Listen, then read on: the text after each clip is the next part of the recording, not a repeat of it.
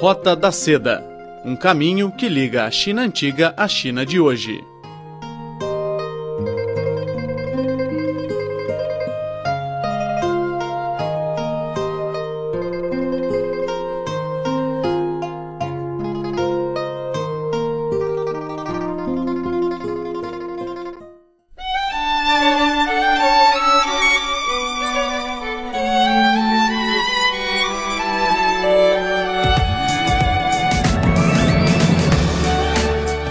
Olá, caro amigo, seja muito bem-vindo a mais uma edição maravilhosa da Roda da Seda. Sou a Silvia Jin.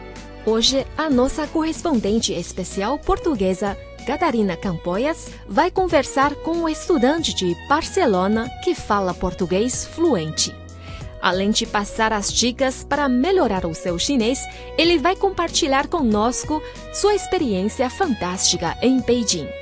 Como não pode faltar na Roda da Seda, Vamos conhecer mais uma fábula chinesa. Bom, está preparado? A Roda da Seda está começando.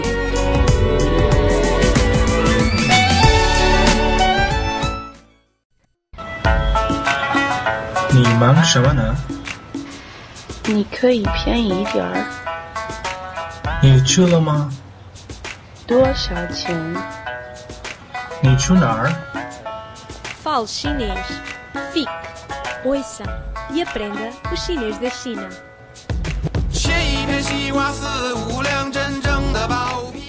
Olá, caros ouvintes, bem-vindos a mais um programa comigo, Catarina Camboias, para melhorar a aprendizagem do seu chinês. Comigo, hoje tenho um convidado muito especial, não é verdade? Obrigado. Bom, vamos deixar em suspense quem é que tu és e como é que tu vieste aqui parar neste programa comigo. E vamos começar com a nossa primeira pergunta. Muito bem. Qual é que será a tua dica para as pessoas melhorarem a aprendizagem do chinês? Olha, eu acho que o mais importante para aprender uma língua é, é conhecer quais são as nossas dificuldades.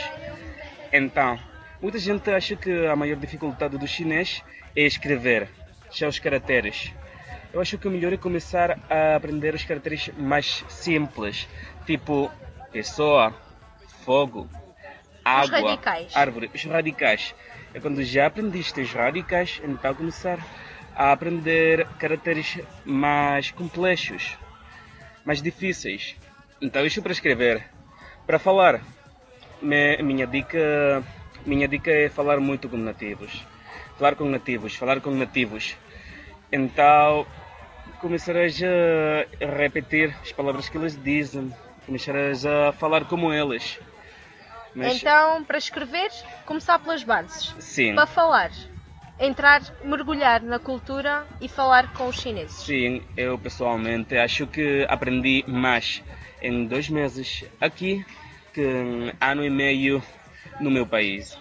Então, já que falas no teu país e porque temos que desvendar a surpresa para os nossos ouvintes, faz lá a tua apresentação. Eu sou Jordi. Não é um nome português, não? Não. É um, é um nome catalão. Catalão, de Barcelona, em Espanha. Sou Jordi, de Barcelona, espanhol. Tenho 21 anos. Então, comecei a estudar chinês há 3, 4 anos. Eu vim aqui para melhorar meu chinês, para falar com, com nativos, como eu já disse. E que tal? Que tal estás a achar? Eu acho que está toda a gente muito surpreendida neste momento, porque tu percebes tudo o que eu digo, falas muito bem e não, és mas- português. Isso é porque tu falas devagar. Isso é porque tu falas devagar, então é mais fácil. É verdade, Não. não é mentira, ele é mesmo espanhol.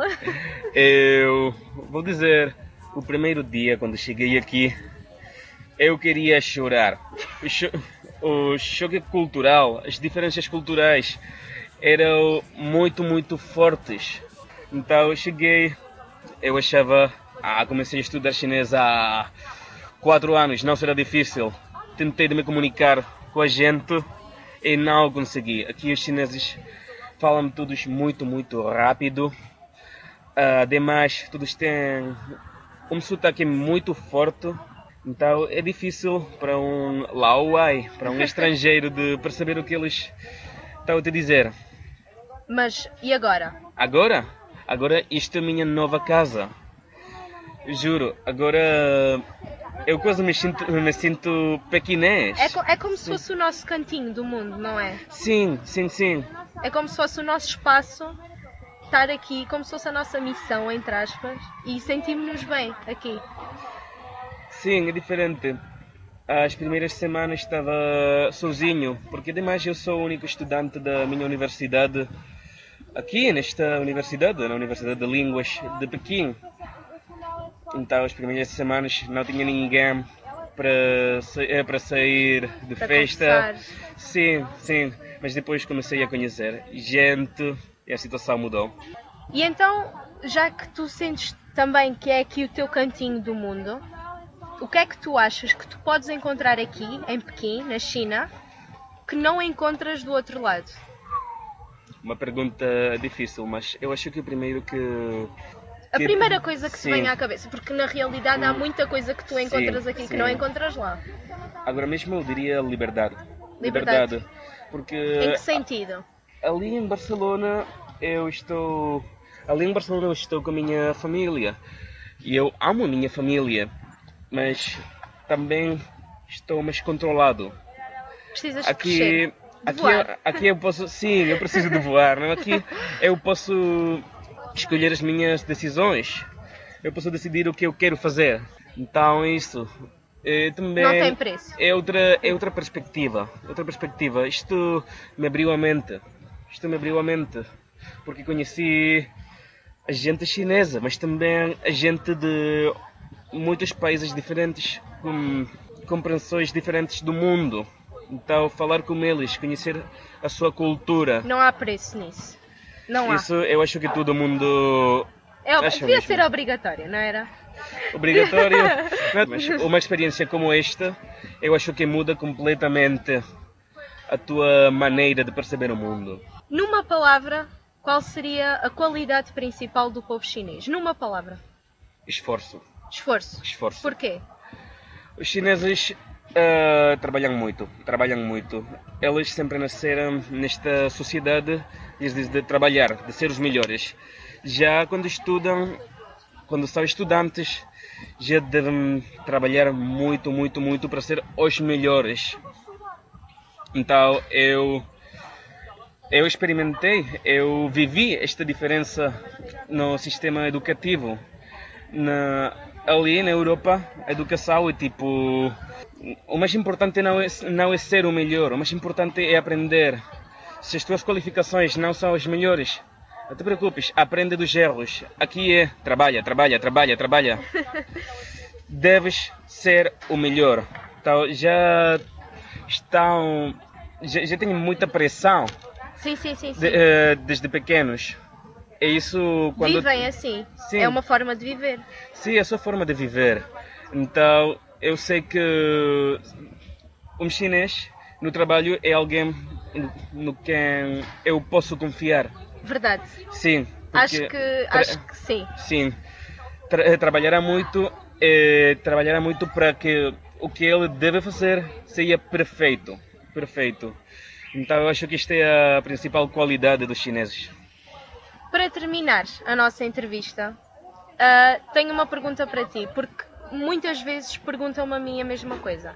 Depois de ter estado em Espanha a estudar, vires para a China, quais são os teus planos? Ficar cá, voltar, continuar a estudar, trabalhar? Olha, primeiro devo vol- voltar para a Espanha porque ainda não terminei os estudos. Eu não os posso terminar aqui, devo terminar lá.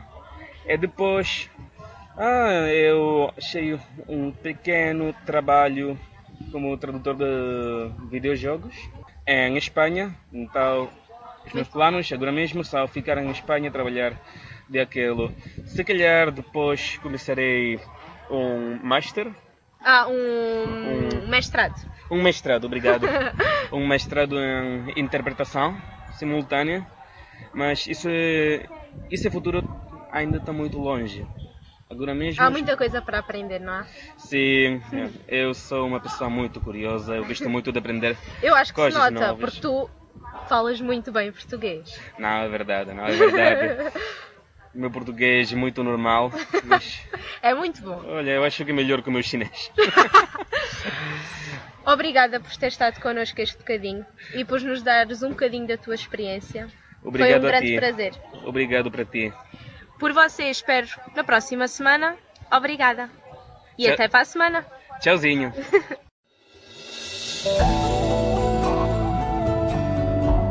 Fábulas e lendas da China.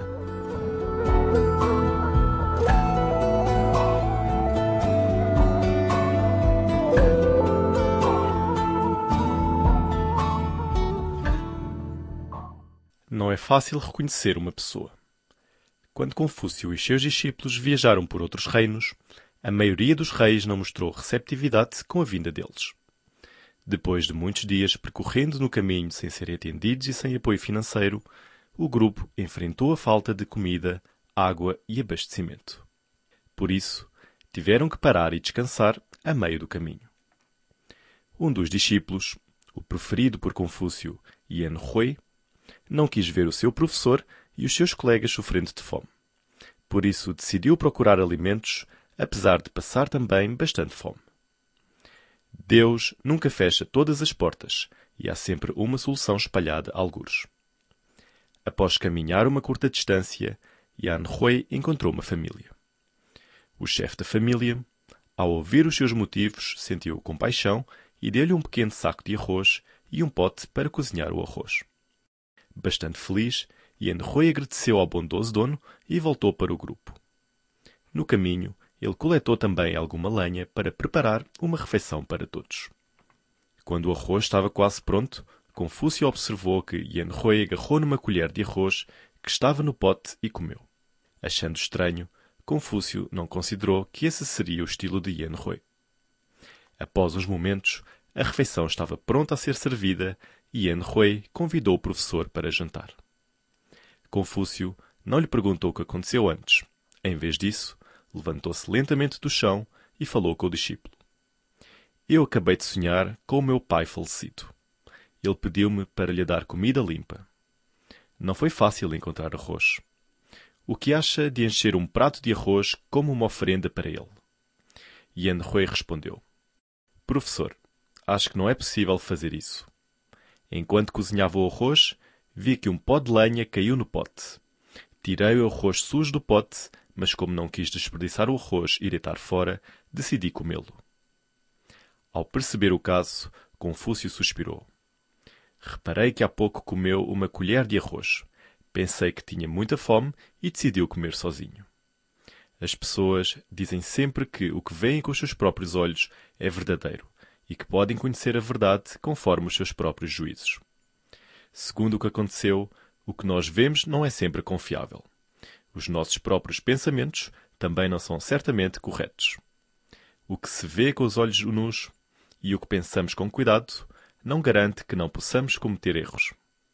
Podemos ver o quão difícil é reconhecer verdadeiramente uma pessoa. A história dá-nos uma lição de que não podemos acreditar completamente naquilo que vemos e julgamos. Devemos investigar e estudar profundamente para encontrar a verdade através dos fatos. Só assim poderemos cometer menos erros quando julgamos uma pessoa.